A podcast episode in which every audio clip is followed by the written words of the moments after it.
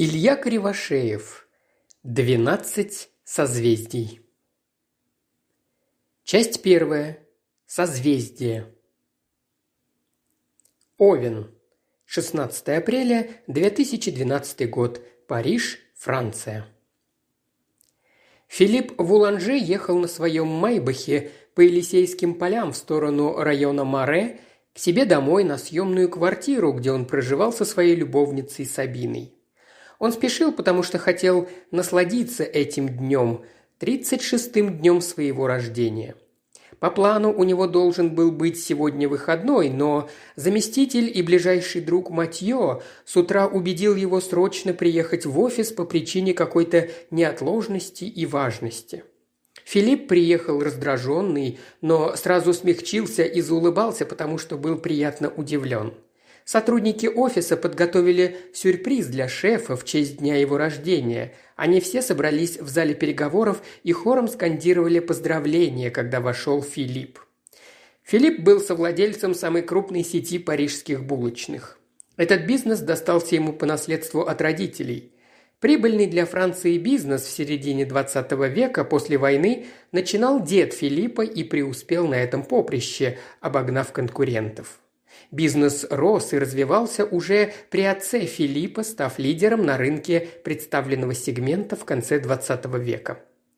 А 9 лет назад, когда умер отец, Филипп, как старший сын, возглавил крупную семейную компанию пищевой промышленности. Эта компания при Филиппе разрослась до огромной фабрики всех возможных пищевых производств, расположенной в пригороде Парижа – Недалеко от фабрики был также выстроен семейный дом в Уланже, в котором проживал не только сам Филипп, но и его старая мать, и его братья и сестра. Два года назад, когда Филипп встретил Сабину, он решил арендовать шикарную квартиру в центре Парижа и жить в ней вместе со своей новой возлюбленной, которая идеально подходила для Филиппа на роль жены.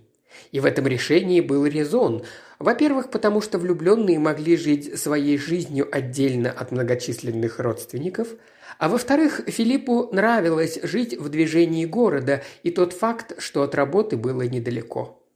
Дело в том, что большую часть своего рабочего времени Филипп проводил в офисе семейной компании, который располагался в одном из корпоративных строений в центре Парижа, а не на фабрике. Конечно, Филипп Вуланже был очень богатым человеком. Если уж не самым богатым человеком во Франции, то, по крайней мере, одним из самых богатых в Париже. И он мог себе позволить аренду шикарной квартиры в центре Парижа. Он мог позволить себе и шикарный автомобиль. На узких улочках Парижа редко когда можно увидеть крупногабаритный автомобиль. А если уж и встретился такой, то говорило это о том, что Владелец данного автомобиля является человеком очень высокого статуса. И Филипп получал огромное удовольствие от осознания того, что он один из тех немногих, кто имеет этот статус. А еще Филипп получал удовольствие от вождения шикарного автомобиля. Именно поэтому он не держал водителя, хотя мог бы себе позволить и личного водителя. Когда Филипп зашел домой, Сабина еще спала – он нагнулся над ее лицом и поцеловал в лоб. Сабина проснулась. «Ты куда собрался?» – спросила она сонным голосом. «Наоборот, я только что вернулся», – улыбнулся Филипп. «Спешил увидеть тебя». «Откуда вернулся?» «С работы». «Но у тебя же сегодня выходной?» «Верно», – улыбнулся Филипп. С этого момента у меня сегодня выходной. Не забудь, что в пять часов мы уже должны быть в доме у матери. Она устраивает праздник в честь дня моего рождения. А до этого времени мы можем быть предоставлены сами себе». Сабина улыбнулась любимому, обняла его за шею и прошептала на ухо. «С днем рождения, мой упорный и ненасытный Овен! Лучший твой подарочек – это я!» Между Филиппом и Сабиной случился страстный секс. После секса Сабина пошла в душ, а Филипп остался лежать на кровати. Он закурил. Десять минут спустя Филипп услышал из душевой комнаты, как вскрикнула Сабина. «Сабина, что случилось?» – крикнул Филипп. Ответа не последовало. Филипп приподнялся на кровати, желая встать, но тут же замер в этом положении, потому что в дверях напротив увидел некий человеческий силуэт черной облегающей одежде и маске на лице. Это был ниндзя. Ниндзя держал в руках пистолет и целился прямо в Филиппа. Одно мгновение и бах! Пуля без предупреждения вонзилась по центру грудной клетки Филиппа. Филипп всем телом упал на кровать, голова его скатилась на бок, а из его рта потекла красная струя. Ниндзя подошел к кровати, положил маленький лист бумаги на прикроватную тумбочку и исчез. На этом листе бумаги был начертан только один символ. Символ знака зодиака Овен. Телец. 2 мая 2012 года. Лиссабон, Португалия. Тания Мария Мейрелиш Дусол, как обычно по утрам, вышла на небольшую террасу своего большого дома в районе Аройюш, чтобы выпить кофе и подумать. Это сложилось уже в ежедневный ритуал, который приносил ей удовольствие – Удовольствие заключалось в том, что она сидела на плетеном кресле, закинув ногу на ногу, неспешно пила кофе и смотрела со своего балкона сверху вниз на старый Лиссабон, который резко спускался своими красными крышами глубоко к берегу. И казалось, что только базилика да Эштрелла вместе с пантеоном не спускаются с городом вниз к берегу Тижу, а наоборот тянутся своими шпилями к небу и солнцу. Сегодня свое утро Тания Мария начала с размышлений о том, что пора бы ей уже начать готовиться к празднику в честь дня ее рождения, который состоится через пять дней. Необходимо заняться организационными вопросами пригласить проверенного шеф-повара Рикардо и его команду поваров, которые приготовят вкусный ужин, и воспользоваться услугами клининговой компании, которая приберется в доме. Постоянную прислугу Тания Мария в доме не держала, хотя муж много раз предлагал ей этот вариант, но она всегда отказывалась, потому что не понимала нецелесообразную трату денег. Да, когда дети были маленькие, прислуга очень помогала в доме, но сейчас дети выросли. Николау вместе с отцом работает в семейной компании и живет в собственной квартире, а Криштина учится в США. Поэтому большую часть времени, кроме Тании, в доме никого нет. Муж много времени проводит на работе, и Тания предоставлена сама себе. Приготовление еды доставляет ей удовольствие, а генеральную уборку в доме можно один раз в месяц доверить клининговой компании. Тогда зачем нужна прислуга? Но через пять дней вся семья соберется в доме на день рождения Тании. Николау будет со своей женой, а Криштина приедет из США с каким-то новым хахалем. Дом оживет, поэтому нужно к этому событию как следует подготовиться. Тания решила, что в эти дни не будет приглашать своих подруг на вечерний кофе со сплетнями и сама не будет ходить никуда в гости, а полностью посвятит себя подготовке к предстоящему семейному торжеству. Муж, как обычно, будет приезжать домой поздно, только чтобы поспать, и уезжать засветло, потому что сейчас ему необходимо много работать в их семейной компании, которая содержит крупный трансатлантический порт, для того, чтобы потом устроить себе пару дней выходных в честь дня рождения жены. Со стороны могло показаться, что муж Тани и Марии был у нее подкаблучником, что было чистой правдой. Тания знала, что ее муж иногда изменяет ей, но относилась к этому спокойно – во-первых, потому что сама иногда позволяла себе, когда очень хотелось изменять мужу с каким-нибудь красивым молодым накачанным парнем. А во-вторых, она была спокойна за то, что муж ее никогда не бросит, сохранит внешность семейной идиллии и сделает все, что скажет ему жена. Потому что порт, которым он управляет, принадлежит больше века семейному клану Миреллиш Дусол – он не посмеет бросить вызов жене, иначе окажется на улице. Пока Тания Мария была погружена в свои мысли, она не заметила, как в одно мгновение за ее спиной появился некий человек в черном костюме ниндзя.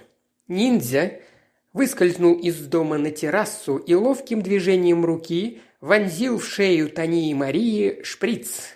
Минуту Тания билась в судорогах, а затем скончалась.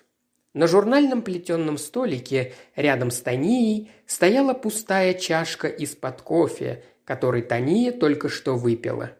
Ниндзя подложил под эту чашку маленький лист бумаги и исчез. На этом листе бумаги был начертан только один символ. Символ знака зодиака Телец. Близнецы. 20 мая 2012 года. Лондон, Англия. Максимилиан Брэдбери был один дома, в своей лондонской квартире и работал. Он занимался переводом с французского языка нового детективного романа Пьера Бадье, бестселлера нынешнего сезона. Конечно, будучи обеспеченным человеком, Максимилиан мог бы и не работать, но он работал, потому что любил свою работу. Она придавала его жизни хоть какой-то смысл, делала ее живой, не скучной. Мать Максимилиана родилась в обедневшей после войны аристократической семье и не понаслышке знала о том, что такое бедность, что такое считать каждый пенс, что такое своими руками стирать белье в тазу, штопать изношенную одежду, мыть в доме полы и готовить обеды на всю семью. И всегда удивлялась тому, почему она, милая девица аристократических кровей, вынуждена все это делать. Ей хотелось светской жизни и путешествий во Францию, тем более, что она в совершенстве выучила французский язык. Она была уверена, что ей просто необходимо выйти удачно замуж. Это спасет ее от унижений, бедности и нужды. Удачная пассия вскоре подвернулась в лице капитана Брэдбери на одной лондонской вечеринке. Капитан влюбился в милую леди и предложил ей руку и сердце. Мать Максимилиана с радостью согласилась. Однако она не получила того, о чем мечтала. Капитан был совсем не светским человеком, экономным, порой прижимистым, поэтому молодая супружеская пара жила достойно и скромно. Поначалу это раздражало молодую жену, но потом она быстро поняла, что действительно любит своего мужа, чувствует себя под его защитой и не испытывает нужды, которую испытывала ранее. Вскоре у молодой чты Брэдбери родился сын Максимилиан, который с раннего детства продемонстрировал талант к изучению иностранных языков. Под чутким руководством матери уже к десяти годам Максимилиан свободно изъяснялся на французском языке. В дальнейшем он имел неплохие успехи и в других иностранных языках. Родители всячески поощряли талант мальчика, и когда встал вопрос о том, на кого учиться после школы, ни у кого не было сомнений, что Максимилиан будет обучаться в университете на филолога-лингвиста. Будучи студентом и очень успешным студентом, Максимилиан с почтением внимал наставлениям матери на путь истинный. «Сынок, я не сомневаюсь, что после университета ты сможешь устроиться на хорошую работу. Знания иностранных языков тебе помогут, но это не факт. В жизни нельзя стоять только на одной ноге, нужно стоять на двух ногах, поэтому тебе необходимо найти достойную и обеспеченную супругу. Пойми, в тебе течет кровь английских пэров. Ты не можешь быть просто рядовым журналистом или переводчиком в каком-нибудь издательстве и сводить концы с концами от зарплаты до зарплаты. Ты достоин большего. Максимилиан был частым гостем на самых разных студенческих вечеринках. На этих вечеринках он понял, что нравится многим девушкам. Он покорял их сердца своим смазливым личиком и красивым французским языком. Перецеловав многих девушек, Максимилиан также понял, что его мать права. Одной только любви для женитьбы недостаточно. Необходимо, чтобы был еще и достаток. А если будет еще и статус, социальное положение, то лучше вдвойне. В конце 90-х годов лондонская желтая пресса опубликовала снимок молодой леди Роуз Гилман, двоюродной племянницы королевы Елизаветы, на котором она мило беседовала с молодым мужчиной в каком-то ресторане. Судачили, что между леди Роуз и этим мужчиной существует роман. Желтая пресса начала выяснять, кто этот мужчина, и выяснила. Это был Максимилиан Брэдбери, переводчик одного из лондонских издательств. И леди Роуз, и Максимилиан отказывались комментировать сплетни желтой прессы, подразумевая, что они выше всего этого. Но тем самым только подогревали общественный интерес. На самом деле никакого романа между леди Роуз и Максимилианом, конечно, не было. Это была хитрая игра со стороны Максимилиана. Он, работая в издательском бизнесе, имел кое-какие связи в журналистском сообществе. И именно он подкинул одной газетенке свое случайное фото с леди Роуз, намекнув на роман. Желтая пресса с удовольствием съела эту информацию. Но с тех пор Максимилиан стал заметной фигурой в светском обществе. Его часто приглашали на различные мероприятия. На одном из таких мероприятий он познакомился с Маргарет Смит, богатой американкой, владелицей англо-американского банка, которая недавно развелась с мужем и переехала жить в Лондон. Маргарет была на 20 лет старше Максимилиана, что не мешало им стать любовниками. А вскоре любовники решили пожениться. Маргарет сказала Максимилиану перед свадьбой. «Я богатая женщина. Всю жизнь я много работала. Но я очень хочу иметь семью и детей. Разве я этого не заслужила? Столько лет я прожила со своим мужем в Америке, но детей у нас не было. Недавно он ушел от меня к молодой женщине, и у них родился ребенок. Господи, как я плакала! Почему Господь не подарил мне детей? Чем я провинилась? Скоро мне будет 50 лет, я уже не в том возрасте, чтобы рожать, но я хочу семью и детей. Если ты не возражаешь, Женись на мне, а детей нам родит суррогатная мать. Да, я знаю, что ты моложе меня. Если ты хочешь мне изменить, я не буду тебе препятствовать. Только делай это аккуратно. Самое главное, чтобы ты сохранял семью и детей». Максимилиан воспринял предложение Маргарет как выгодное для себя и согласился. Дети у Маргарет и Максимилиана появились спустя два года после свадьбы – когда родились дети, девочка и мальчик, Лиза и Генри, Маргарет купила дом, в котором они теперь жили счастливо всей семьей, а лондонская квартира пустовала. Когда Максимилиану необходимо было поработать в тишине, переводить очередную книгу с французского, он приезжал в квартиру и работал в спокойной обстановке. Максимилиан сидел за письменным столом перед компьютером, и спиной к двери, когда в комнату проскользнул ниндзя. Максимилиан был полностью погружен в свою работу и не слышал ни единого шороха. Ниндзя направил к затылку Максимилиана пистолет и выстрелил. Капли крови брызнули на монитор компьютера, а голова Максимилиана упала на клавиатуру. Ниндзя положил рядом с клавиатурой компьютера небольшой лист бумаги и исчез. На этом листе бумаги был начертан только один символ. Символ знака зодиака Близнецы. Рак. 23 июня 2012 года. Турин, Италия. Франческа Дель Боско позвонила в полдень своему мужу и сказала. «Дорогой, я очень надеюсь, что ты все-таки приедешь на обед домой. Сегодня утром на работе я приготовила по новому рецепту сырные булочки и немного принесла домой. Я знаю, что ты любишь сырные булочки, и мне очень хочется, чтобы ты их попробовал. Если они тебе понравятся, я буду печь их и для кафетерия». «Да, милая, через 20 минут я буду дома. Я уже в пути. А где Клаудия?» «Она осталась поиграть с Вероникой. Вернется вечером». «Ну хорошо, жди меня, я скоро буду». Антонио очень любил свою жену, потому что она идеально дополняла его во всем и придавала смысл всей его жизни. Маленькая, хрупкая красавица Франческа была настоящей хранительницей семейного очага. Она была любящей и верной женой для своего мужа Антонио, лейтенанта карабинерии в Турине, и прекрасной матерью для их одиннадцатилетней дочери Клаудии. А как прекрасно и божественно, то есть вкусно и профессионально, она готовила. Она умела печь вкусные и красивые торты с детства, потому что ее отец, профессиональный шеф-повар и владелец кафетерия, учил дочь своему ремеслу. А после смерти отца Франческа унаследовала его кафетерий и все эти годы успешно, с трепетом и любовью продолжала заниматься унаследованным от родителя бизнесом. Франческа успевала делать все – и свой кафетерий содержать, и домашнее хозяйство.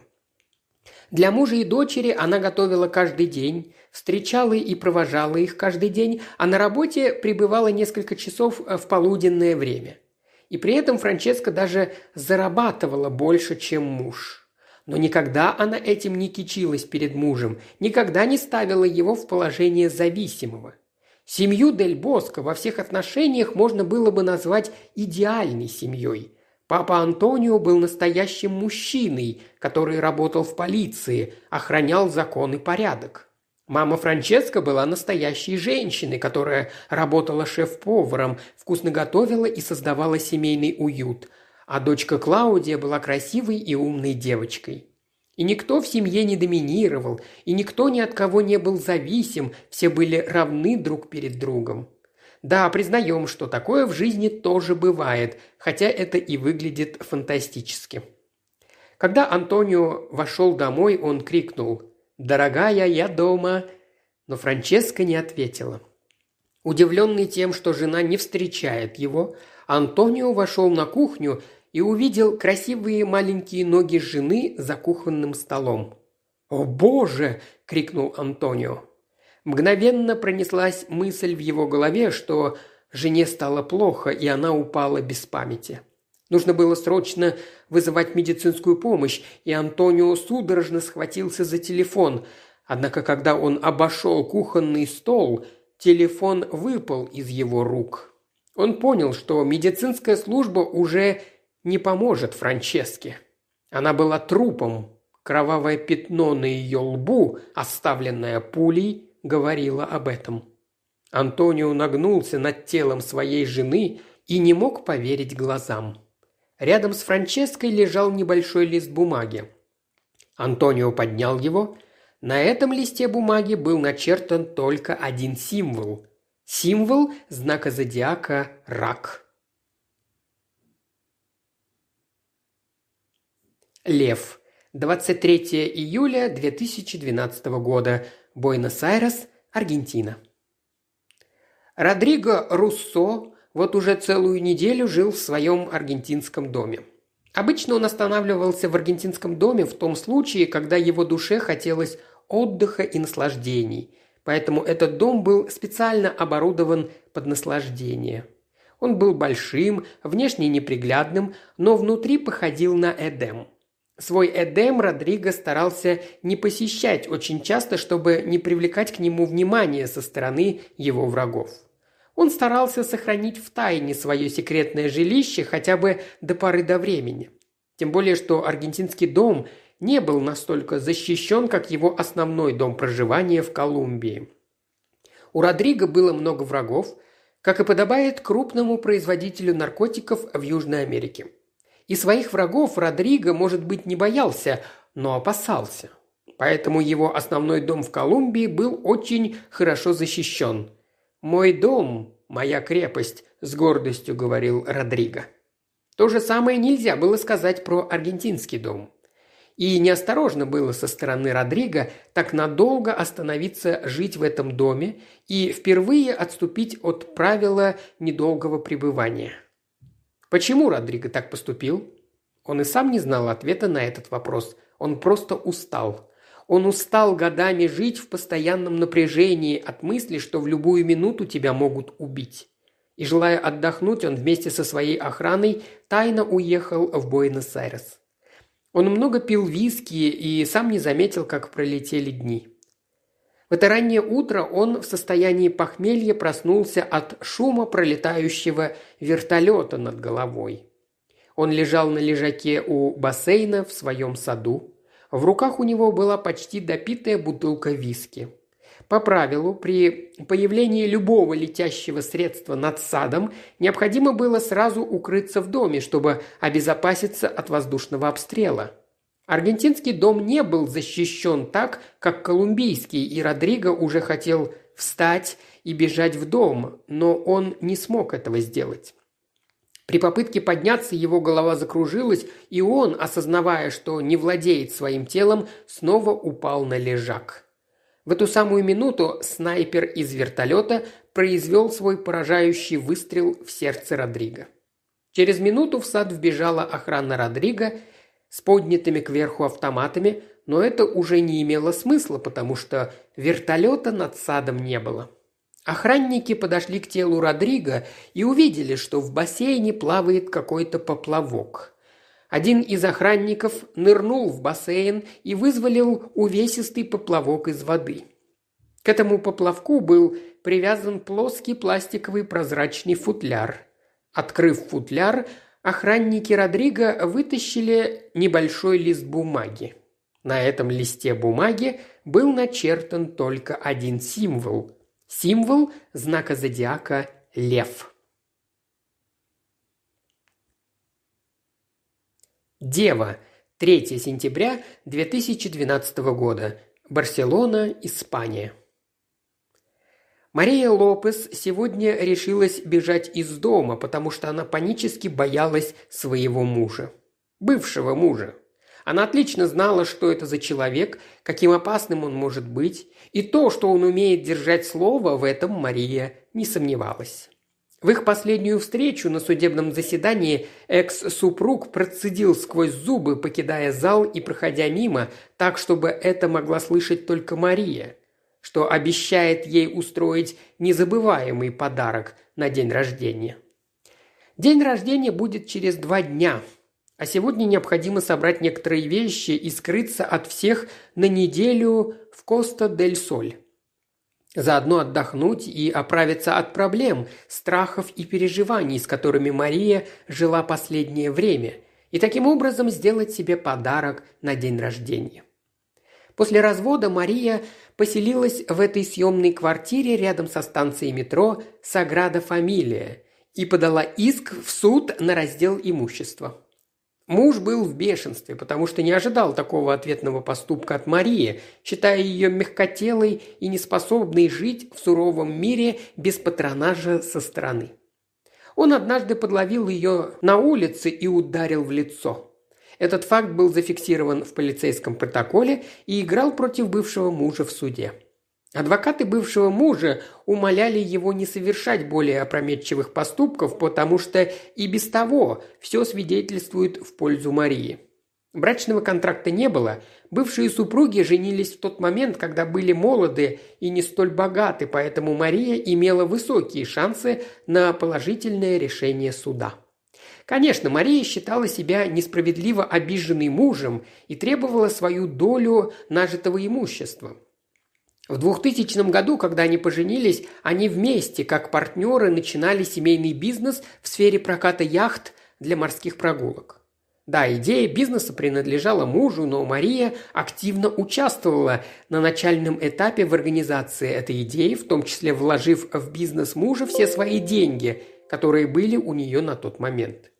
Года спустя, когда бизнес вырос и стал очень прибыльным, муж постепенно отстранил жену от дел, и Мария превратилась в домохозяйку. И все бы было хорошо, но, как оказалось в случае Марии, время не лечит, а калечит. Почувствовав вкус больших денег, муж стал грубым, вспыльчивым, бескомпромиссным, авторитетным человеком. Супруги очень часто стали конфликтовать и отдалились друг от друга – если раньше Мария переживала о том, что не могла забеременеть, то теперь благодарила Бога за то, что не успела родить от этого ужасного человека. Поначалу она старалась сглатывать все обиды мужа, старалась сглаживать углы и сохранить отношения. Но это только усугубило ситуацию. Муж все чаще унижал Марию словами.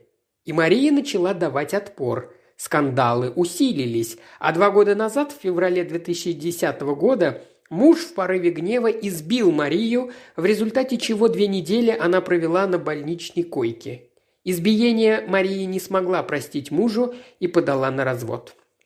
Мария собрала чемодан и посмотрела на часы. Время было половина четвертого дня. Нужно было поторапливаться, потому что через час отходит ее автобус. Она накинула на плечи свой плащ, взяла в руки чемодан и направилась к выходу. Она хотела открыть дверь, но неожиданно дверь открылась сама, без ее усилий. Мария испугалась. На пороге она увидела ниндзя с ножом в руках. Чемодан выпал из ее рук, упал на пол, а Мария закричала. Она побежала на кухню, а ниндзя побежал за ней. Человек в черной одежде накинулся на кричащую Марию со спины и повалил на пол. Минуту продолжалась борьба между ними, затем ниндзя нанес Марии три удара ножом в пах. Вскоре бездыханное тело Марии лежало в луже крови. Ниндзя положил на грудь Марии небольшой лист бумаги и исчез. На этом листе бумаги был начертан только один символ.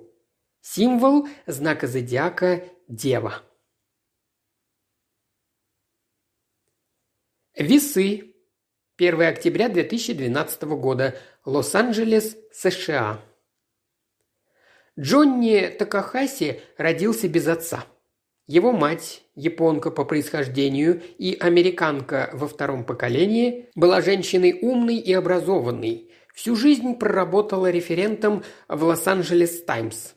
Когда Джонни спрашивал мать про отца, она всегда отвечала, что никогда не назовет имени. Предатель недостоин этого, потому что бросил их. Но она отмечала, что он был актером кино, правда не очень удачным, что она даже не уверена, жив ли он еще. В юности Джонни занимался единоборствами, часто участвовал в различных соревнованиях. Однажды его заметил продюсер небольшой кинокомпании и пригласил на эпизодическую роль в экшен в качестве борца. Так началась карьера Джонни в киноиндустрии. Он принимал участие как приглашенный актер боевых и каскадерских сцен. Это было в начале 90-х годов. В 2000 году Джонни организовал свою небольшую кинокомпанию, но все три фильма, которые были выпущены, провалились в прокате и не покрыли спонсорских вложений. Ему пришлось закрыть свою компанию, чтобы не разориться, и вернуться в ряды каскадеров.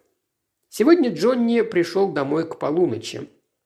Он скинул свои сапоги у двери, сел на диван в гостиной, откинул голову, положил ноги на пуф и тяжело вздохнул. Он устал. Он понимал, что уже не так молод, как 20 лет назад, что многое в профессии ему уже недоступно. Киноиндустрия развивается молниеносно и требует от каскадеров выполнения таких задач, которые Джонни в силу возраста выполнить не под силу. Джонни понимал, что пришло его время. Пора уходить из профессии, но чем ему заниматься дальше – Хорошо еще, что у него есть дополнительный заработок. Он преподавал в частной спортивной школе в секции борьбы для юношей. Вдруг Джонни услышал какой-то шорох в ванной комнате. Он встал с дивана, подошел к ванной комнате и открыл дверь. Дуло пистолета в руках ниндзя смотрело на него. Джонни не растерялся и среагировал быстро. Левой ногой он выбил пистолет из рук ниндзя – Ниндзя злобно зарычал, потому что не ожидал такого отпора и кинулся на Джонни. Между Джонни и ниндзя завязалась драка, которая длилась пять минут. Когда Джонни оттолкнул ниндзя в сторону, он бросился к комоду, где хранился его пистолет. Но Джонни не успел достать пистолет из комода. Ниндзя вынул нож из ножен на своем поясе и запустил его в грудь Джонни. Джонни повалился на пол рукояткой клинка вверх. Ниндзя подошел к Джонни, ногой наступил на рукоятку и полностью вонзил лезвие в тело Джонни. Затем ниндзя кинул на тело Джонни лист бумаги и исчез. На этом листе бумаги был начертан только один символ. Символ знака зодиака «Весы». Скорпион. 21 ноября 2012 года. Москва, Россия. Ксения Конченко сидела за письменным столом своего кабинета и подписывала бумаги, когда вошла секретарь. «Ксения Владимировна, вам звонит по скайпу следователь Интерпола Джакомо Бондианни». Ксения положила ручку на стол и сказала секретарше. «Ну что ж, соедини меня с ним». Ксения открыла свой ноутбук и подключилась к видеосвязи. На мониторе своего компьютера она увидела красивого подтянутого итальянца 40 лет. «Очень приятно, мистер Бондианни. Чем я могу быть вам полезна?» Ксения говорила по-английски. «Выкладывайте на чистоту».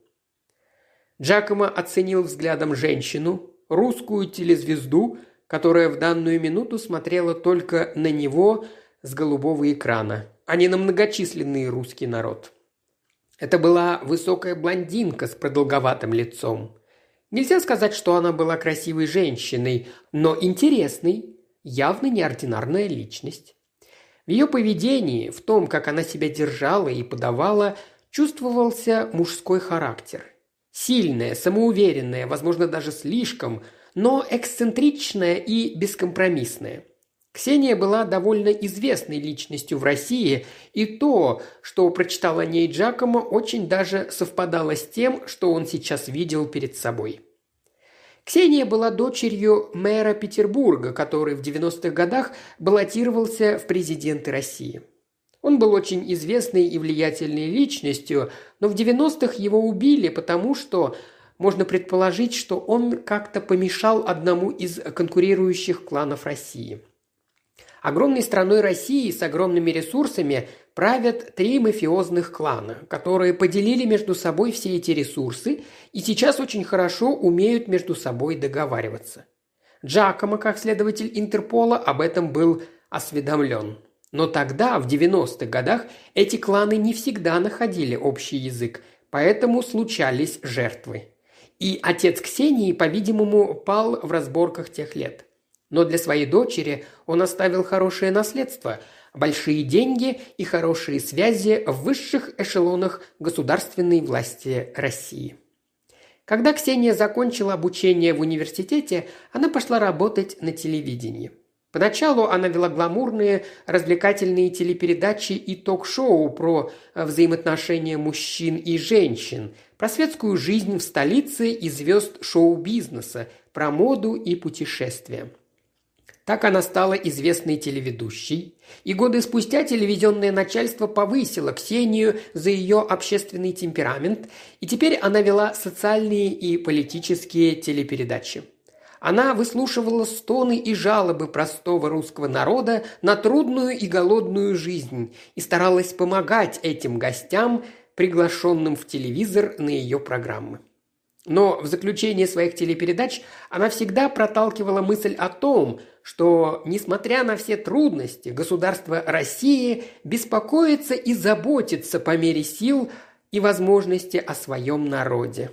Обобщая, можно сказать, что Ксения работала пропагандистом государственной власти на телевидении. Я разыскиваю серийного убийцу мирового масштаба, который убивает по знакам зодиака», – сказал Джакомо.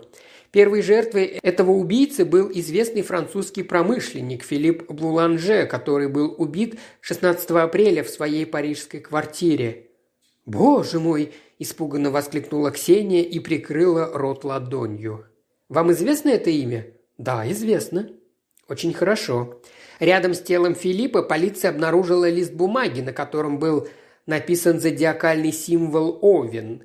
Убийца как будто умышленно демонстрирует нам, что убитый был по знаку зодиака Овен. И далее следует цепочка аналогичных преступлений. Вторая жертва – телец. Тания Мария Мерелиш Дусол была убита 2 мая в своем доме в Лиссабоне. Третья жертва – близнецы. Максимилиан Брэдбери убит 20 мая в своей лондонской квартире. Четвертая жертва – рак. Франческа Дель Боско убита 23 июня в своем доме в Турине. Пятая жертва – лев. Родриго Руссо убит 23 июля в своем доме в Буэнос-Айресе. Шестая жертва – дева. Мария Лопес убита 3 сентября в своей квартире в Барселоне. И, наконец, седьмая жертва – весы. Джонни Такахаси убит 1 октября в своей квартире в Лос-Анджелесе. Вы понимаете, к чему я веду, сеньора Ксения? Вы хотите сказать, что следующей жертвой должна быть я? Скорпион? Верно. Ксения помолчала минут пять, как будто что-то обдумывала, а затем сказала. «Мистер Бандиани, то, что вы мне сейчас рассказали, конечно, меня шокирует и пугает. Это очень странно. Вы можете мне что-то предложить?» Первую очередь я хочу предупредить вас о смертельной опасности, которая вам угрожает. Вам следует быть предельно осторожной. Я уверен, что убийца сейчас следит за вами. Во-вторых, я могу предложить вам охрану Интерпола. Но зачем мне охрана Интерпола, если у меня есть своя хорошая, проверенная, профессиональная охрана? Что ж, это резонно. В таком случае вы обязаны предупредить свою охрану, что вам угрожает опасность. Сейчас они должны быть особенно насторожены. И в-третьих, сеньора Ксения, Помогите мне, пожалуйста, найти убийцу». «Но как? Скажите мне, кто хочет вас всех убить? Кого вы подозреваете?» «Никого. Я о том и говорю, что это все очень странно. Все, что вы мне сейчас рассказали, не укладывается в моей голове. Кто может хотеть нас убить? Я даже представить себе не могу. А главное, зачем? Это все похоже на какой-то бред. Может быть, тогда в Кембридже произошло какое-то событие? Боже, да какое событие там могло произойти? Я отлично помню то время. Скука была смертная. Мы там находились один месяц, но мне показалось, что этот месяц тянется целую вечность. Мне хотелось поскорее уехать оттуда. А вы дружили между собой? Ну, мы общались, вели, так сказать, светские беседы, но сказать, что мы дружили, я не могу. Я потому и говорю, что мне там было очень скучно. Думаю, что остальным тоже. Ксения посмотрела на свои наручные часы и сказала. «Что ж, мистер Бондиани, через час я должна быть на журналистском совещании в Кремле». «Да, я понимаю», – поспешно сказал Джакомо. «Но я вас очень прошу, если вы вдруг что-то вспомните, то срочно звоните мне. Свои координаты я продиктовал вашей секретарше. Непременно». Ксения улыбнулась. Через двадцать минут после разговора с Джакомо Ксения в сопровождении пяти охранников выходила из главного входа здания, где располагалась ее продакшн-компания. В сторону Ксении набежала толпа людей, фанатов, которые скандировали что-то по-русски. Ксения улыбалась, но быстро и уверенно шла к машине. Охранники отталкивали поклонников. Ксения села на заднее сиденье своего тонированного автомобиля, а ее личный водитель за руль. Машина тронулась с места, повернула на крутом повороте в сторону выезда на проезжую часть и в этот момент послышался мощный взрыв. Это взорвалась машина Ксении. Язык пламени поднялся вверх, а затем повалил черный смрадный дым. Фанаты, которые стояли у входа в здание, закричали и скопом побежали к взорванной машине. Утром следующего дня, когда секретарь Ксении разбирала почту, среди всего прочего она нашла почтовую открытку – на этой открытке был начертан только один символ. Символ знака зодиака Скорпион. Стрелец. 23 ноября 2012 года. Гамбург, Германия. Роберт Шмайснер уже четвертый год отбывает наказание в тюрьме Гамбурга, осужденный за экономические преступления – Последние десятилетия он занимался тем, что создавал различные финансовые пирамиды. И четыре года назад карающая длань Фемиды в лице Интерпола, которая выследила и схватила мошенника, и немецкого суда приговорила Роберта к тюремному заключению. Роберт уже привык к тюремной жизни, она его не тяготила. Он был человеком опытным, приспосабливающимся к окружающим условиям – Поэтому, когда требовалось, он умел не привлекать к себе пристального внимания.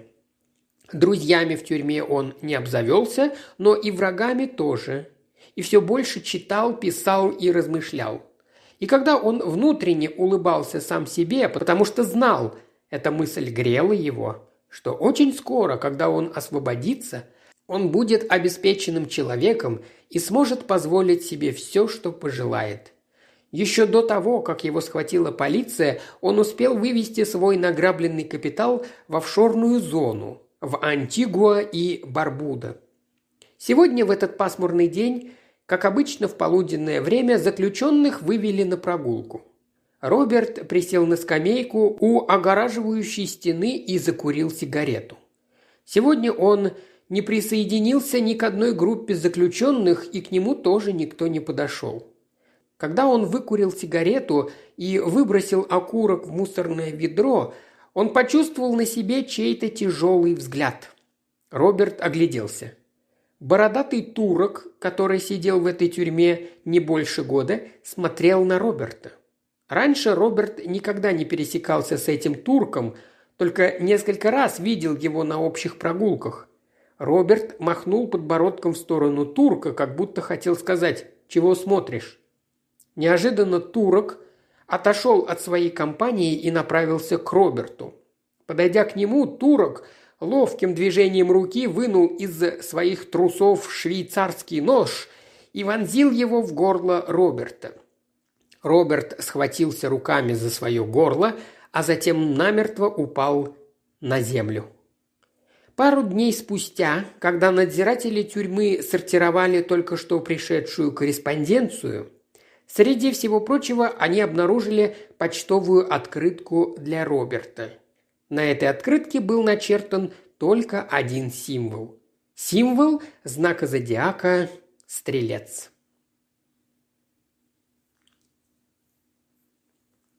Козерог. 25 декабря 2012 года. Дубай, Объединенные Арабские Эмираты. Амира Карман проснулась сегодня пораньше и в приподнятом настроении. День обещает быть суматошным, но приятным. Столько всего нужно сделать. Нарядить елку, приготовить праздничный ужин, упаковать подарки. Амира любила этот день. Празднование европейского Рождества уже стало традицией в их семье – когда Амира была маленькая и жила в Алмате, в семье Габдулвалиевых праздновали Новый год 1 января. Но потом Амира выросла, училась в престижных западных учебных заведениях и привыкла праздновать Рождество вместо Нового года. Она считала Рождество самым лучшим и добрым праздником в году. Рождественский ужин в кругу семьи с подарками и наряженной елкой – что может быть лучше? Свою любовь к этому семейному празднику она передала и своим сыновьям – 12-летнему Алану и 10-летнему Абдулу. Конечно, дети любили этот праздник, потому что в этот день их обнимали и дарили самые заветные подарки. Муж Амиры, менеджер крупной нефтяной компании, относился ко всем приготовлениям жены в этот день благосклонно и с пониманием. Он рассуждал так. Когда семья счастлива, то и я тоже счастлив. Амира умылась, надела домашний халат и вышла на кухню, чтобы начать готовить праздничный ужин. Но прежде чем начать готовить ужин, она приготовила завтрак для себя и семьи. Сварила кофе, яйца и молочную кашу, нарезала бутерброды. Пока она завтракала, она негромко включила телевизор на музыкальном канале с новогодними песнями для настроения – Затем она обратилась к своему мобильному телефону, чтобы почитать свою электронную почту и новости. Ее внимание задержалось на письме от Джакома Бандиани из Интерпола. «Госпожа Карман, месяц назад я писал вам письмо, но вы его проигнорировали. Никакого ответа от вас я не получил. Много раз я пытался до вас дозвониться, но вы всегда были недоступны и никогда не перезванивали. Затем я пытался дозвониться до вашего мужа, но его секретари всегда говорили мне, что в данную минуту он занят и перезвонит позже. Но и он тоже мне не перезвонил. А между тем дело принимает угрожающее положение лично для вас. Поймите, следующей жертвой будете вы. Этот серийный убийца ни перед чем не остановится. Прошу вас, помогите мне поймать этого убийцу. Свяжитесь со мной, пожалуйста. Позвоните или напишите. Джакомо Бандианни, лейтенант Интерпола. Прочитав это письмо, хорошее настроение Амиры сразу испортилось. Она приняла свои антидепрессанты. Но лучше ей не стало, наоборот, стало хуже. Закружилась голова. А потом Амира упала на пол. Из ее руки выпала баночка с лекарствами, а на этикетке этой пластиковой баночке был начертан символ. Символ знака зодиака Козерог. Водолей. 20 февраля 2013 года. Нью-Йорк, США. Пол Браун последние три месяца жил в постоянном стрессе. Присутствовала даже мания преследования. И вот теперь он сорвался и целую неделю пил, не просыхая. Причины были и довольно серьезные. Долгие годы он работал в одной финансовой корпорации, хорошо жил, ни в чем себе не отказывал, брал кредиты в банках. Он собой гордился, потому что знал, что далеко не каждый темнокожий парень может добиться такого положения, статуса и успеха, как он, и жить в хороших апартаментах на Пятой авеню. Но полгода назад его финансовая корпорация понесла убытки, что привело к масштабному сокращению штата сотрудников. Пол попал под сокращение, и в настоящее время он безработный, который уже не в состоянии исправно выплачивать свои кредиты и содержать хорошие апартаменты на Пятой авеню. Пол понимал, что очень скоро ему придется съехать со своей квартиры и поселиться где-нибудь в Бруклине, в Бетфорд-Стайвензанте, на Гейтс-авеню, например. От одной только этой мысли Полу хотелось плакать, несмотря на то, что раньше Пол никогда не был нытиком. Он всегда был оптимистом и славным малым. Однажды, сильно напившись, он сказал себе «Столько поколений темнокожих были рабами на этой земле и боролись за свободу, и я наивно полагал, что наконец-то наступило то время, когда темнокожий больше не раб. Я не раб, но, боже мой, как же я ошибался. По сути, я такой же раб, как и мои предки сотню лет назад. Обычно, когда жителя Нью-Йорка поглощает депрессивное состояние, он обращается за помощью в какую-нибудь секту. Сколько таких объявлений развешено по городу, а сколько подобных объявлений ежедневно приходят на электронную почту – Посетите один семинар, другой семинар, третий и десятый. Мы вам поможем, подскажем и научим. Слабый человек, когда на него со всех сторон давит подобная информация, волей-неволей поддается на разводку. Пол знал много людей, которые оказались жертвами таких жуликов, и понимал, что все эти секты, как правило, не помогают людям в трудную минуту, а тянут с них последние деньги – эти жулики в последнее время и вовсе обнаглели. Присылали на электронную почту письма с угрозами. Дошло до того, что Пол начал получать возмутительные письма и звонки, как будто из Интерпола, и его запугивали тем, что какой-то серийный убийца мирового масштаба сейчас охотится на него, на Пола, и очень скоро его убьет. Свихнуться можно от этого потока информационного бреда.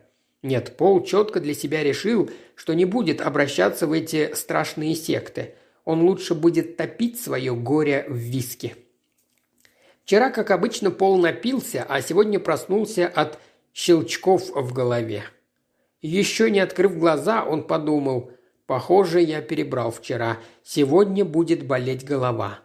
Но когда он открыл глаза, он увидел дуло пистолета, нацеленное ему в голову, а над ним стоит ниндзя в черном костюме и закрывающий лицо черной маски. Ниндзя выстрелил в лоб пола. На мертвое тело, лежащее на диване с пустой бутылкой виски, ниндзя бросил небольшой лист бумаги, на котором был начертан только один символ. Символ знака зодиака «Водолей». Рыбы.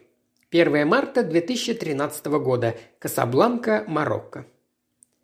Хулия Кастилья сидела на берегу океана, слушала плеск волн и смотрела на закат. На пляже она была одна. Она была спокойна и умиротворенна. Еще несколько дней назад Хулия была не на шутку встревожена, потому что осознавала, что следующей жертвой должна стать она – хотя и не понимала, кто и зачем хочет ее убить. Но сегодня рядом с ней был Джакомо, самый любимый и близкий человек во всем мире на данный момент жизни. Она чувствовала его защиту.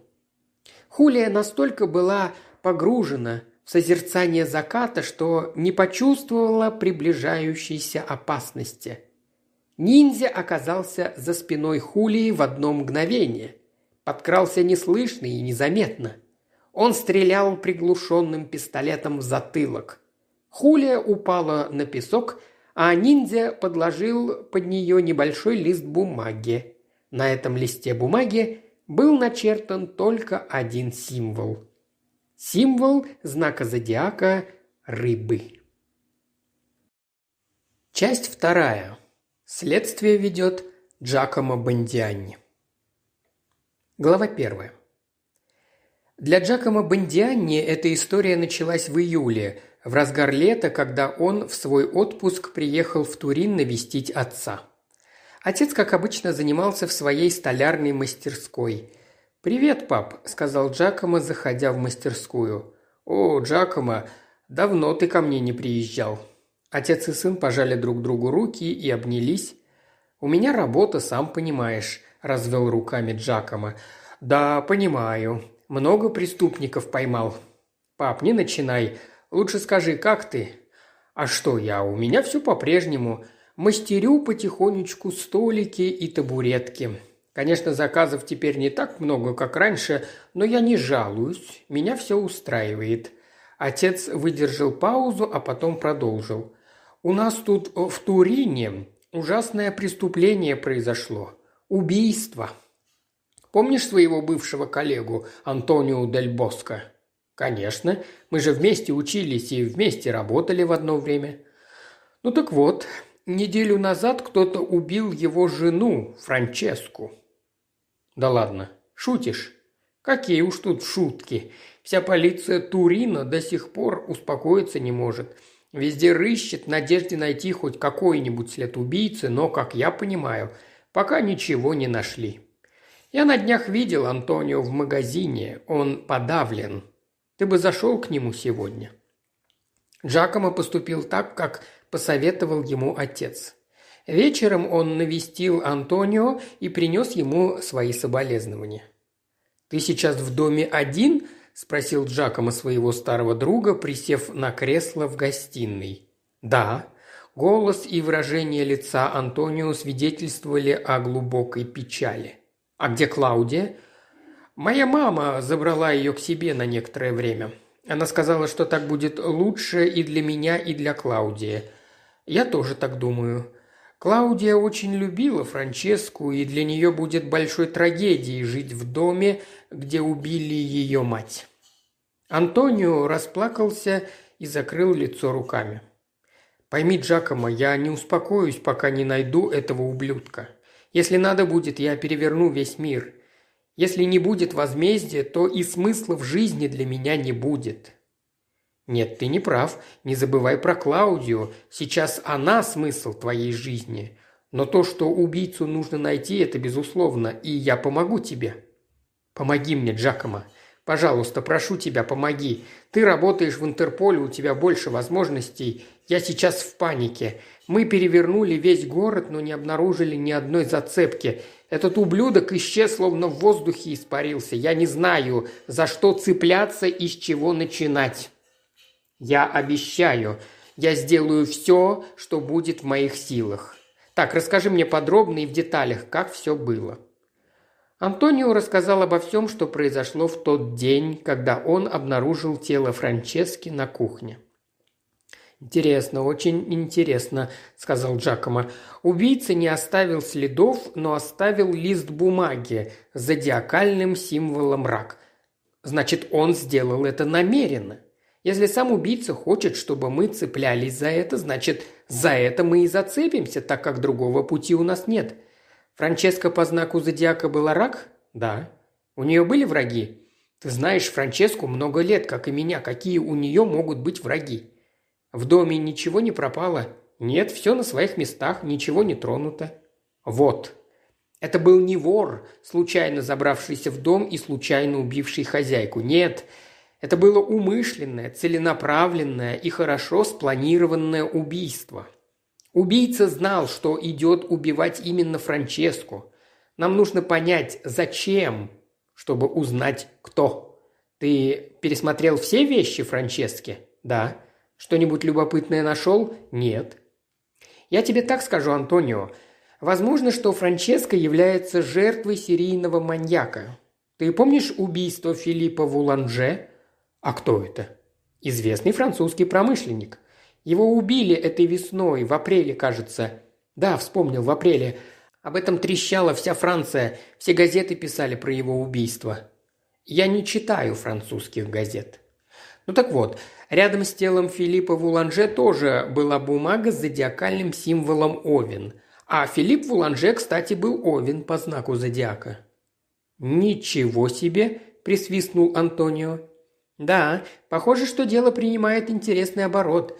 Я сегодня же вернусь в Лион, свяжусь с парижской полицией и получу всю информацию об убийстве. Филиппа Вуланже. Антонио, будь на связи. Если у меня по ходу дела возникнут к тебе вопросы, я позвоню». Джакомо не стал терять время, попрощался с Антонио и с отцом и на своем автомобиле поехал обратно в Лион. Да, он планировал несколько дней отдохнуть в Турине, но какой сейчас может быть отдых, когда такое криминальное дело плывет к нему в руки? У Джакома даже загорелись глаза. По дороге в Лион Джакомо созвонился со своим напарником, кудрявым толстяком Андре. «Андре, слушай, мне нужна твоя помощь, срочно. Свяжись с парижской полицией и запроси у них дело об убийстве Филиппа Вуланже. Завтра утром я буду в офисе, все объясню». Утром Андре встречал Джакома с полученной информацией из Парижа. Джакомо прочел файл с делом об убийстве Филиппа Вуланже на мониторе своего компьютера. «Итак, Андре, что мы имеем?» «Что?» Во-первых, убийца легко открывает любой дверной замок. Во-вторых, убийца убивает только намеченную жертву, тех, кто рядом не трогает. Об этом свидетельствует Сабина. Сабину он не убил, а усыпил хлороформом, подкравшись сзади, когда она была в душе. У парижской полиции главная подозреваемая в убийстве – это Сабина, но подозрение это пока ничем не подтверждено, тем не менее Сабина под домашним арестом. Говорит, что с Филиппом конфликтов не было, родственники Филиппа тоже рассматриваются в качестве подозреваемых, но там совсем все глухо. Родственникам невыгодна смерть Филиппа. На его место никто не претендует, а семейный бизнес он держал на высоком уровне, что все были довольны. Явных врагов Филипп в бизнесе тоже не имел. Хорошо. В-третьих, камера наблюдения с портье есть только в подъезде, где жил Филипп.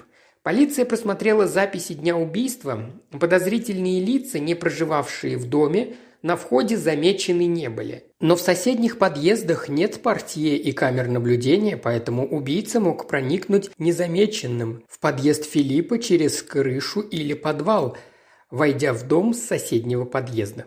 О чем нам это говорит?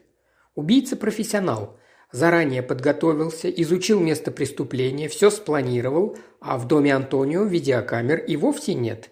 Убийца просто вошел в дом и убил Франческу. И в-четвертых, и в самых главных, это зодиакальный цикл.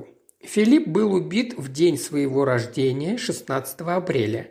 Франческа была убита 23 июня, не в день своего рождения, но в зодиакальный период рака – если я прав, и мы имеем дело с зодиакальным серийным убийцей, то должны быть еще две жертвы – телец и близнецы. Андре, срочное задание для тебя. Связаться со всеми европейскими центрами полиции и выяснить, не было ли жертв телец и близнецы в период с апреля по июнь этого года с указующей бумагой у трупа. Если таких жертв в Европе не было, то придется подключить все мировые центры полиции. «Да, шеф, сделаю», – сказал Андре. Джакомо позвонил Антонио и спросил, не упоминала ли Франческо когда-нибудь имя Филиппа Вуланже. Антонио ответил, что впервые услышал это имя от Джакома, а Франческо его никогда не упоминала. На следующий день у Джакома уже была информация о двух других жертвах серийного убийцы. «Ох, Андре, я оказался прав. Мы действительно имеем дело с зодиакальным серийным убийцей. Итак, вторая жертва – телец. Это Тания Мария Мейрелиш Дусол. Была убита 2 мая в своем доме в Лиссабоне путем ввода барбитурата в шею. Камер наблюдения в доме нет, убийца замечен не был. И третья жертва – близнецы. Это Максимилиан Брэдбери. Он был убит 20 мая в лондонской квартире, в которой проживал непостоянно. Убийца стрелял в голову. И кое-что интересное. Максимилиан Брэдбери является мужем богатой жены. Их квартира расположена в престижном районе богатого дома. Все лестничные проемы этого дома оснащены камерами наблюдения, и видеокамера третьего этажа, на котором расположена квартира Брэдбери, зафиксировала убийцу. Это ниндзя, и от этого не легче. Некая фигура человека в черном костюме, без лица и опознавательных знаков. Что ж, Этот ниндзя может быть наемным убийцей, и тогда мы имеем дело с организацией. А может быть и единоличным преступником, и тогда мы знаем, что преступник обличается в костюм ниндзя. Но не только. Если это единоличный преступник, то он должен быть богат и осведомлен. Для убийцы не важно оружие, он может стрелять и отравлять, но главная цель – это убить. Что еще? Все жертвы – люди обеспеченные. Чтобы поймать преступника, нам важно узнать, связаны ли как-нибудь между собой все жертвы. На первый взгляд кажется, что нет. А если да? Тогда возможно проследить логику убийств. Но если все-таки нет, то тогда мы имеем дело с психопатом, который просто убивает по знакам зодиака. Но мне трудно поверить, что богатый и осведомленный убийца – психопат и убивает ради удовольствия. Должна быть какая-то логика. Андре, подключай все мировые центры. Сообщи посредством официальной сводки, что действует зодиакальный серийный убийца. Любая информация по этому делу должна быть перенаправлена в Интерпол. Сейчас наступает зодиакальный период льва. Мы должны ожидать новую жертву. Джакомо также позвонил Антонио и спросил, знает ли он Танию Марию Мейрелиш Дусол из Лиссабона или Максимилиана Брэдбери из Лондона. У Франчески была только одна иностранная подруга – Мария Лопес из Барселоны, которая есть у нее на Фейсбуке, ответил Антонио. А эти имена, которые ты сейчас назвал, я слышу впервые. Франческа никогда о них не говорила. Глава вторая. Расследование приостановилось на целый месяц. Про убитого льва в какой-нибудь стране мира сообщений в Интерпол не поступало, а уже начался затиакальный период Девы и ожидалась новая жертва. Связи между Филиппом Вуланже, Танией Мирелиш, Максимилианом Брэдбери и Франческой Дель Боско Джакомо, изучив их биографии, не нашел. Следующая жертва обнаружилась 4 сентября – это была дева Мария Лопес из Барселоны, заколотая ножом. Джакомо сразу созвонился с Антонио. «Есть новая жертва. Дева Мария Лопес из Барселоны». «Ничего себе!» – присвистнул Антонио. «В общем, я не знаю, где, как, когда Франческа познакомилась с Марией. Она не говорила, я не спрашивал. Но я могу открыть всю их переписку на Фейсбуке и отправить тебе. Давай, буду ждать». К Джакомо подошел Андре и сказал, «Сообщение из барселонского центра получил. Они подозревают в убийстве Марии Лопес ее бывшего мужа. У них были очень сложные отношения, и он ей угрожал при свидетелях». «Резонно», – согласился Джакомо. «Если они считают необходимым, пусть берут у бывшего мужа подписку о невыезде. Но ты им ответь, что мы в Интерполе полагаем, что Мария Лопес является жертвой зодиакального серийного убийцы. Через несколько часов Антонио дозвонился до Джакома. «Скриншот их переписки я тебе отправил. Переписка начинается с 10 июля 2006 года, когда Мария добавила в друзья Франческу и поздравила ее с днем рождения. Франческа тогда ответила, что ей очень приятно общаться с Марией, что она отлично помнит хороший 2000 год, когда они вместе учились на курсах в Кембридже. И я вспомнил, что действительно, в 2000 году, в августе, Франческа на месяц ездила стажироваться в Кембридж. Курс назывался «Эффективный менеджмент малого бизнеса в реалиях нового рынка». Как-то так. И этот курс для бизнесменов преподавал, как говорила Франческа, известный английский профессор экономики Джереми Коллин. Когда Франческа вернулась домой, она рассказывала только про профессора и его курс лекций.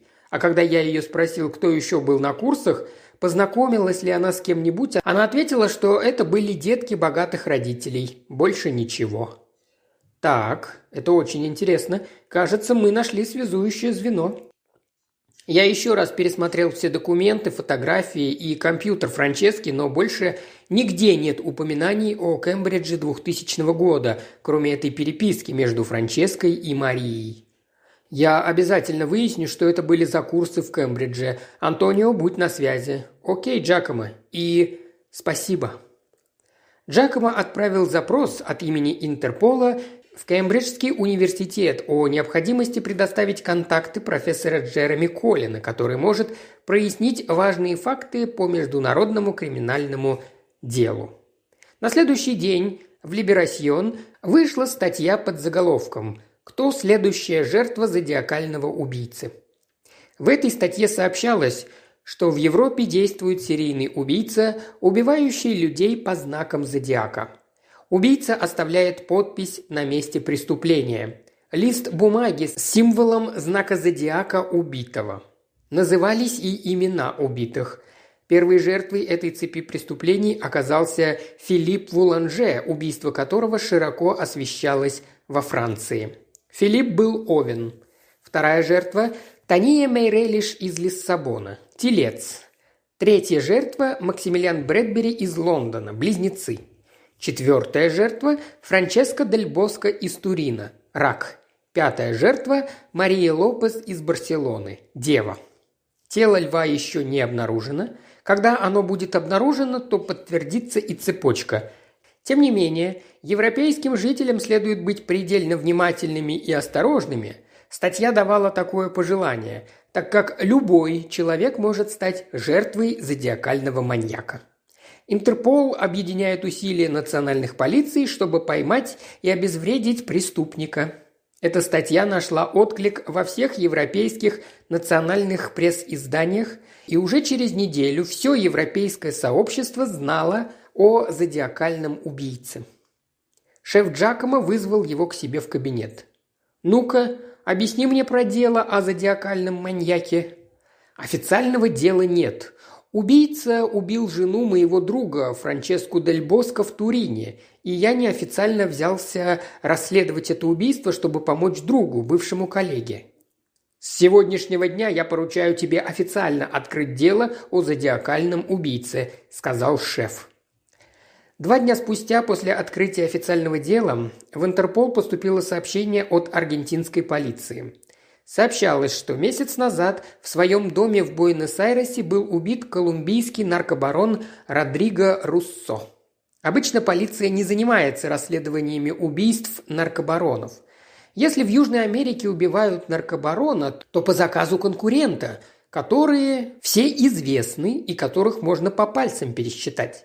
При убийстве наркобарона происходит междуусобная война и разборки кланов, контролирующих наркотический рынок. Но в данном случае убийство Родриго Руссо не повлекло за собой междуусобную войну кланов. Родриго был убит нетипичным способом расправы над наркобароном, и, что самое странное, рядом с его телом было послание в виде листка бумаги с символом знака зодиака лев. Слухи об этом дошли до аргентинской полиции, и когда европейская пресса проинформировала о зодиакальном серийном убийце, аргентинская полиция посчитала своим долгом передать информацию о Родриге Руссо Интерполу.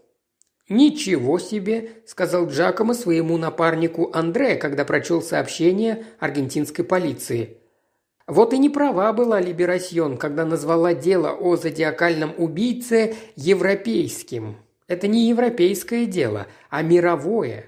Жертва Лев не кто-нибудь, а наркобарон Родриго Руссо. Это значит, что и убийца, которого мы ищем, очень непростой человек. Ужас начнется тогда, когда следующая жертва будет в США, и нам придется иметь дело с американской полицией. И Джакомо был прав. Следующая жертва по знаку зодиака Весы была найдена 2 октября в Лос-Анджелесе. Это был актер экстремального кино Джонни Такахаси, американец японского происхождения. Глава третья. Джереми Коллин созвонился с Джакомо по скайпу. На мониторе своего компьютера Джакомо видел немолодого седовласого мужчину в очках. «Здравствуйте, профессор», – сказал Джакомо. «Здравствуйте, лейтенант», – ответил профессор Коллин. «Хочу вас спросить, читали ли вы статью в «Либерасьон» про зодиакального убийцу?» «Да, к сожалению, имел удовольствие. Только сначала я прочитал английскую статью, а затем по ссылке вышел на оригинал». «Догадываетесь ли вы, о чем я хочу вас спросить?» «Да». «Что вы думаете?» «Скажу честно, я был в шоке. Таких совпадений не бывает. Я тоже так думаю. Сейчас я уже не преподаю эти курсы. Дополнительным образованием я занимался с 1997 года по 2009 год. Курс назывался «Эффективный менеджмент малого бизнеса в реалиях нового рынка». Это был месячный курс, рассчитанный для бизнесменов всего мира, желающих усовершенствовать свой бизнес и, конечно, увеличить продажи. Курс проходил в Кембриджском университете, где я работаю, в августе, то есть один месяц в год, в то время, когда студенты университета были на каникулах. Бизнесмен из любой точки мира мог зайти на сайт, зарегистрироваться и оплатить курс. Организацией этого семинара занимался университет. Бизнесменам, желавшим пройти обучающий курс в назначенный период и оплатившим его, Высылались пригласительные документы для визы, их встречали в аэропорту, размещали в кампусе университета, предлагали услуги досуга, которые были в возможностях университета, бассейн, спортивный зал, кинозал, библиотека и ресторан. Моя задача заключалась в том, чтобы первые две недели читать гостям лекции по два часа каждый день, кроме субботы и воскресенья, а вторые две недели проводились практические семинары – то есть можно сказать, что университет в свое время на один месяц организовывал курорт для богатых людей с образовательными целями. И так я провел 12 курсов за 12 лет соответственно. Но семинар 2000 года я помню очень хорошо. Я помню каждого из них, потому что тогда собралась специфическая публика. Почему специфическая? Их было 12 человек, 6 женщин и 6 мужчин. Все они были из разных стран мира, но что самое интересное, все они представляли 12 знаков зодиака. Такой подбор был намеренным? Нет, в том-то и дело, что нет. Я сам удивлялся. Это была судьба, предопределение, рок, назовите как хотите. Но никто в университете не занимался специальным подбором слушателей этого курса – Главное условие, чтобы слушатель оплатил курс. Было ли что-нибудь странное, необычное на том семинаре 2000 года, какое-нибудь происшествие? Нет, все было как обычно. Я не помню никаких происшествий. А когда несколько дней назад я прочитал Либерасьон знакомые мне имена, я же отлично помню каждого из них, как такое забудешь, то на вопрос, кто следующая жертва зодиакального убийцы, мне показалось, что я знаю ответ. А потом мне сообщили из деканата, что вы из Интерпола хотите со мной пообщаться. Профессор, назовите, пожалуйста, имена остальных участников того семинара, потенциальных жертв. В статье не был назван Лев, а на моем семинаре это был Родриго Руссо. Что вам известно про Родриго Руссо? Почти ничего, кроме того, что он сын колумбийского наркобарона. Родриго получил наследство бизнес отца, когда тот умер. Об этом я узнал намного позже из одного влиятельного бизнес-издания. Далее. Джонни Такахаси из Лос-Анджелеса был весы. В то время он планировал организовать свою небольшую киностудию. Откуда вам это известно? Он сам сказал. А в начале семинара при знакомстве я спрашивал каждого из них, почему им интересен мой курс. Продолжайте, пожалуйста. Ксения Конченко из России была скорпионом. Сейчас она телезвезда у себя на родине. Роберт Шмайснер из Германии был стрелец. Амира Габдулвалиева из Казахстана была козерог. Пол Браун из Нью-Йорка – водолей. И Хулия Кастилья из Малага – рыбы. Профессор Колин и Джакомо еще немного поговорили и отключились. Профессор пообещал всегда быть на связи, если у Джакома возникнут какие-нибудь вопросы. После разговора с профессором Джакомо связался с представителем Интерпола в английской полиции и попросил съездить в Кембриджский университет, чтобы собрать информацию об августовском семинаре 2000 года, а именно найти и расспросить обслуживающий персонал того семинара – не было ли замечено чего-нибудь странного в тот период? Не произошло ли какое-нибудь необычное событие? Затем Джакомо подошел к столу своего напарника Андре. Андре в это время жевал гамбургер и запивал Кока-Колой. Джакомо протянул ему лист бумаги, на который выписал пять имен. Ксения Конченко, Роберт Шмайснер, Амира Габдулвалиева, Пол Браун, Хулия Кастилья. Андре. Это список потенциальных жертв нашего зодиакального маньяка. Необходимо раздобыть их координаты и контакты. Глава четвертая. На следующий день после разговора с Ксенией Конченко по скайпу Джакомо получил сообщение от русской полиции. Ксения Конченко была убита. Взорвалась ее машина. Погибли двое – Ксения и ее личный водитель. Предварительное следствие пока не дало результатов. Кто и как мог установить взрывное устройство в машину, неизвестно. «Да, Андре», – сказал Джакомо, – «похоже, нашего убийцу остановить невозможно, но мы должны попытаться. Как минимум. Что там с остальными? Что по стрельцу?» Роберт Шмайснер сидит в тюрьме в Гамбурге. Интерпол поймал его за мошенничество, а немецкий суд приговорил к восьми годам колонии. Пять лет он уже отсидел. Ну, пусть сидит дальше. Если и тюрьма не защитит его от убийцы, то уже никто не защитит, как бы печально это ни звучало. Но коменданту тюрьмы ты все-таки позвони, объясни ситуацию. Пусть они пристальнее следят сейчас за Робертом. Что с Козерогом? Амира Габдулвалеева сейчас носит имя Амира Карман. Она вышла замуж за арабского нефтепромышленника. Проживает со своей семьей, мужем и двумя детьми в Дубае. Ее контакты в твоем файле. Хорошо. Что по водолею? Пол Браун, темнокожий американец, живет в Нью-Йорке, работает бухгалтером финансовой корпорации. Его контакты тоже в твоем файле. И рыбы. Хулия Кастилья. Личность неординарная и многогранная, я бы так сказал. Родилась в Малаге. Ее отец, который умер от старости в 2005 году, оставил ей в наследство торговую недвижимость. Эта недвижимость приносит ей немалый доход, что позволяет ей не работать и заниматься творчеством. А творчеством она занимается много и плодотворно. Она известна как писательница, певица и композитор, художница, режиссер документальных фильмов. Много путешествует по миру.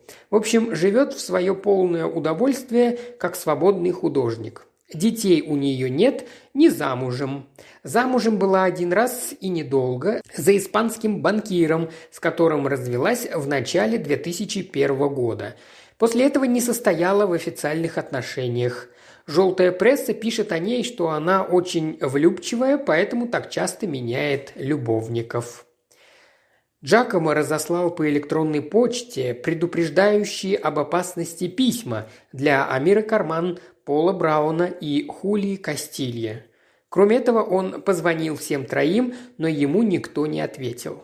Затем Джакомо получил сообщение от представителя Интерпола в английской полиции, который доложил ему, что его просьба была выполнена. Обслуживающий персонал Кембриджского семинара 2000 года был найден и допрошен. Их было пять человек. Управляющая, как английская экономка, повар, две горничные и подсобный рабочий Джек, который числился в штате как садовник. Управляющая по-прежнему работает в университете, а остальные нет.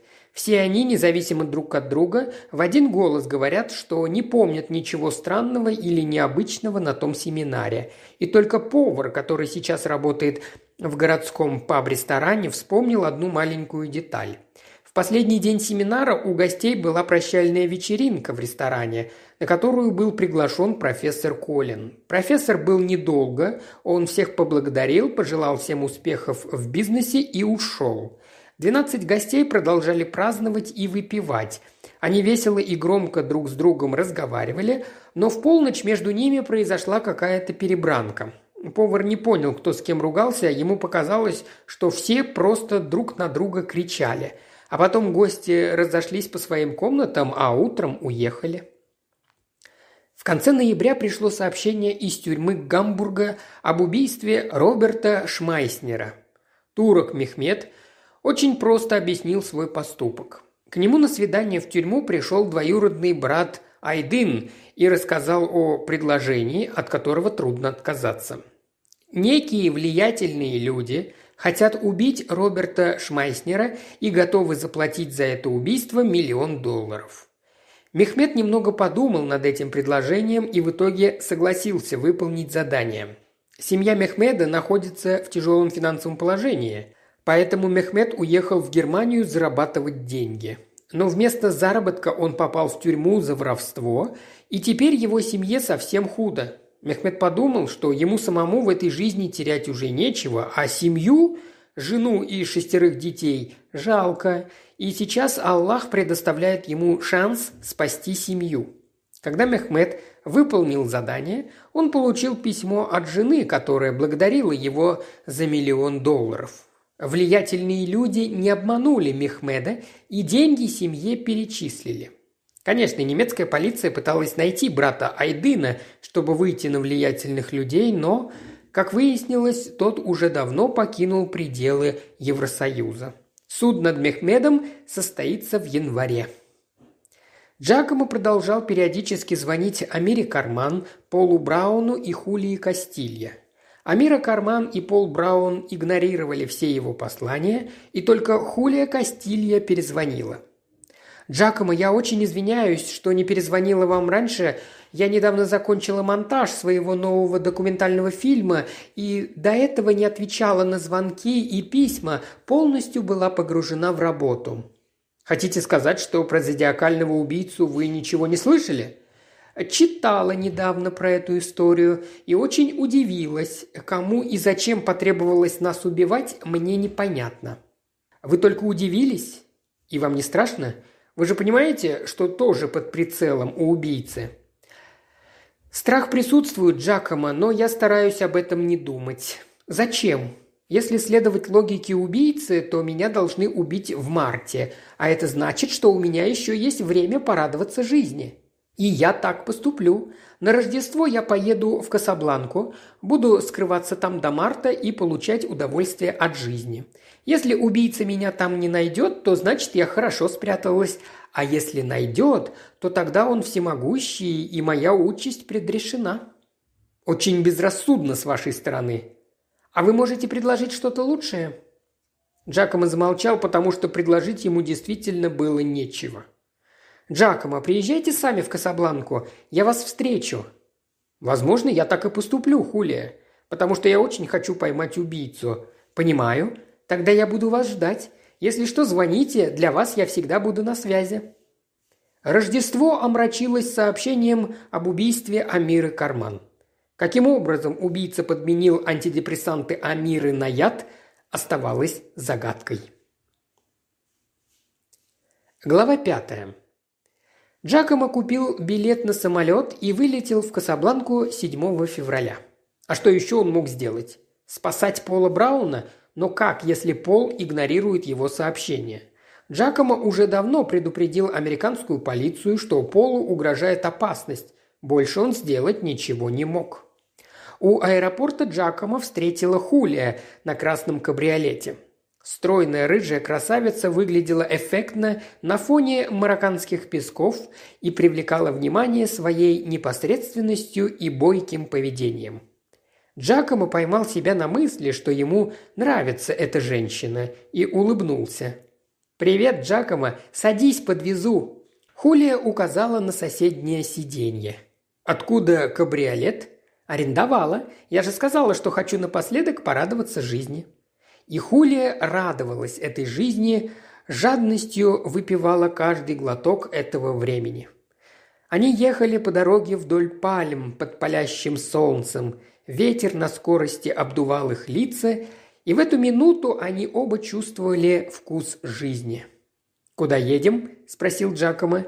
«В гостиницу, где я живу, на берегу океана. Ты тоже там остановишься». Когда они приехали в гостиницу, Хулия завела Джакомо в свой номер, сорвала с него рубашку и страстно поцеловала в губы, держа его лицо руками. Джакомо ответил взаимностью – и страсть поглотила обоих на всю ночь. Утром они лежали в постели, обнявшись. «Скажи мне, ты кого-нибудь подозреваешь?» – спросил Джакомо. «Нет». «Тогда объясни мне, что происходит. Кому это нужно?» «У меня нет объяснений». Профессор Колин может быть к этому как-то причастен? Этот старик? Не смеши меня, он такой интеллигентный, всю жизнь провел в своих книгах, ничего тяжелее карандаша в руках не держал. Конечно, он не способен на убийство, и я сомневаюсь, что у него есть деньги, чтобы оплатить услуги киллера. Убийство одного человека обходится недешево, а тут их двенадцать. Тогда скажи мне, что произошло между вами на прощальной вечеринке?» «А все-таки выяснил. Ну да, это был единственный случай, который не соответствовал общей атмосфере лицемерия. Родриго решил разоблачить Ксению. Дело в том, что за месяц жизни в кампусе образовался любовный треугольник между мной, Ксенией и Родриго. Так-так, интересно. Ксении очень нравился Родриго. Она не скрывала и говорила об этом открыто, но Родриго был с ней холоден, он ее отверг. Ему нравилась я, он добивался меня. Поначалу я отбивалась от него, потому что думала, что это нехорошо, неправильно. На тот момент я была замужем. Но потом я поддалась его чарам. Когда Ксения узнала об этом, она была в ярости. Она превратилась в злобную, обиженную истеричку – она начала подтрунивать над всеми, не только надо мной и Родриго, но и над всеми остальными. Похоже, ей доставляло удовольствие говорить людям всякие неприятные вещи, э, пытаясь их унизить. Психологический садомазохизм. В общем, она превратилась в довольно неприятного человека, все старались ее избегать. Потом я увидела, как она роется в моих вещах, и в этот же день мне позвонил муж и сказал, что знает о моей измене. Он пообещал меня наказать. Я поняла, что это Ксения позвонила мужу и сдала меня. Она нашла мой сотовый телефон и скопировала номер мужа. Я рассказала об этом Родриго и сказала, что наш любовный роман закончен, как и курс лекций по экономике профессора Коллина. На прощальной вечеринке Родриго неожиданно подошел к Ксении и ударил ее по лицу, назвав мразью. Ксения начала кричать на всех. Мужчина, который называет себя мужчиной, бьет женщину на ваших глазах, а вы все стоите и смотрите и ничего не делаете, что вы за люди такие. И тогда все начали кричать на Ксению. «Ты заслужила этого! Ты самая настоящая мразь!» Ксения расплакалась и убежала в свою комнату. Вот и вся история. Весь день Хулия и Джакомо провели на пляже отеля. На следующий день они поехали за город кататься на квадроциклах по пескам. Затем они гуляли по Касабланке, осматривали прямоугольные минареты мечетей, прятались друг от друга в белом лабиринте. Они вели себя как дети, смеялись, хохотали, обнимались и целовались и были счастливы. Им было очень хорошо друг с другом. Они влюбились друг в друга – Любовь поглотила их настолько, что они не заметили, как быстро пролетел месяц.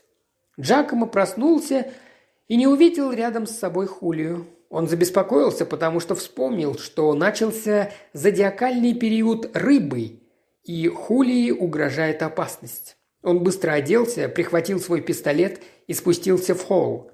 У портье он спросил, куда ушла Хулия, тот ответил, что она на пляже. Джакомо вышел на задний двор отеля, выводящий к пляжу. На пляже никого не было, только одна хулия сидела на берегу в позе лотоса. Вдруг откуда ни возьмись на горизонте появился ниндзя с пистолетом в руках. Он молниеносно, словно летел по воздуху, несмотря на то, что под ногами был песок, подбежал к Хулии и выстрелил ей в голову. Джакомо, как только увидел ниндзя, Побежал к нему изо всех сил, вынул пистолет из кармана брюк и стрелял в него. Джакомо не промахнулся. Пуля вошла со спины, и ниндзя повалился на песок. Как только Джакомо добежал до ниндзя, он сразу сдернул маску с его лица. И увидел он какого-то китайца, который задыхался собственной кровью. Глава шестая. Прошел ровно год после убийства Хулии. Джакомо получил анонимное письмо. «Здравствуй, Джакомо Бендианне. Возможно, ты уже догадался, кто был зодиакальным убийцей?» «Да, конечно», – подумал Джакомо. «Я догадался, кто ты, но поймать тебя и доказать твою вину я не могу». «Не исключаю, что догадался. Но поймать меня и доказать мою вину ты не сможешь. Я специально выждала год, чтобы замести все следы. Я изменила внешность, поменяла имя, и теперь поймать меня тебе не удастся. Мне бы сейчас сидеть и помалкивать, но мое тщеславие не дает мне этого сделать. Я хочу, чтобы ты знал правду, чтобы ты возненавидел меня, но и признал, насколько я умна и изощренна.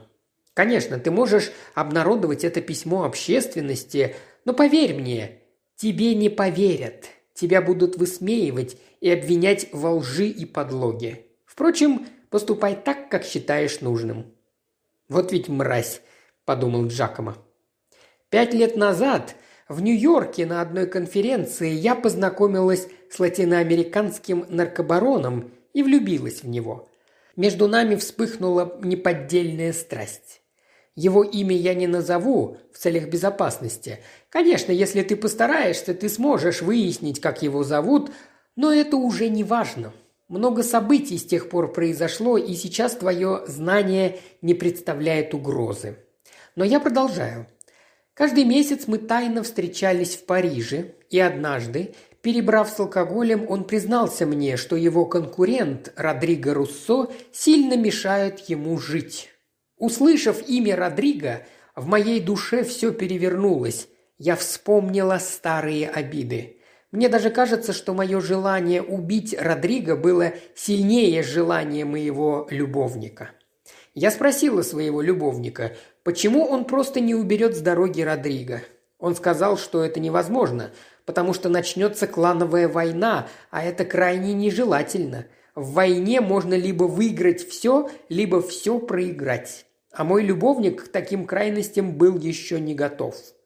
Но я, как работник телевидения и масс-медий, знала, что если дело резонировать на общественность, то можно будет избежать закрытых клановых разборок. В ту ночь в Париже мой любовник спал как младенец, а я не спала. Я думала, я составляла план. И теперь ты можешь догадаться, что весь этот спектакль под названием «Зодиакальный убийца» преследовал главную цель – уничтожить Родриго Руссо. Все остальные были только фоном, отвлекающим маневром, игрой на публику.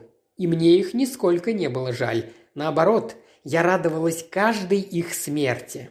Почему, когда Родриго меня ударил, ни один мужчина за меня не заступился – Почему не заступились женщины? Они же знали о моих чувствах к Родриго. Я им по-женски, по секрету рассказывала, но они были на стороне шлюхи Хулии. Утром я рассказала любовнику о своем плане. Сначала он был против моей больной идеи, но потом сам умолял меня осуществить план. План заключался в том, чтобы запустить цепочку серийных убийств, где Родриго был бы одной из жертв. Тему для серийных убийств мне придумывать не пришлось. Ее мне подсказал профессор Колин, который на первой лекции в Кембридже восхищенно сказал «Каких двенадцать замечательных человек послала мне судьба в этом году! Все вы представители двенадцати зодиакальных созвездий, ну не чудо ли?» Эти убийства по моему плану должны были усиленно обсуждаться в масс-медиа. И тогда кланы не заподозрили бы моего любовника в причастности к убийству Родриго. А между тем именно мой любовник убил Родриго и оставил на месте преступления по моей просьбе знак в виде зодиакального символа лев.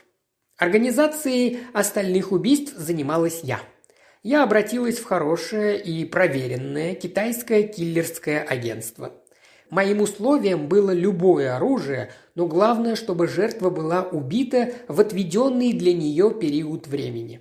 И рядом с телом был знак зодиакального символа. Китайцы отлично справились с заданием и отработали свои деньги честно. Они убили всех, кроме меня, Родриго и Роберта Шмайснера. Что касается Роберта, то скажу о том, что он сам заплатил за свою смерть. От Интерпола он долгое время скрывался в Латинской Америке, и награбленные деньги он оставил в одном из банков на Антигуа и Барбуда. А этот банк находится под юрисдикцией моего любовника. Соответственно, когда Роберт был убит, никто не помешал нам забрать его деньги из банка. За ними же все равно уже никто не придет. Ну и, конечно же, я. Мое убийство было инсценировкой, которая репетировалась долго и много раз. В начале прошлого года я ввела в свою службу безопасности человека, сказала, что доверяю этому человеку как родному брату. Этот человек играл роль моего личного водителя. Он дрессировал меня, как правильно и безопасно спрыгнуть с машины.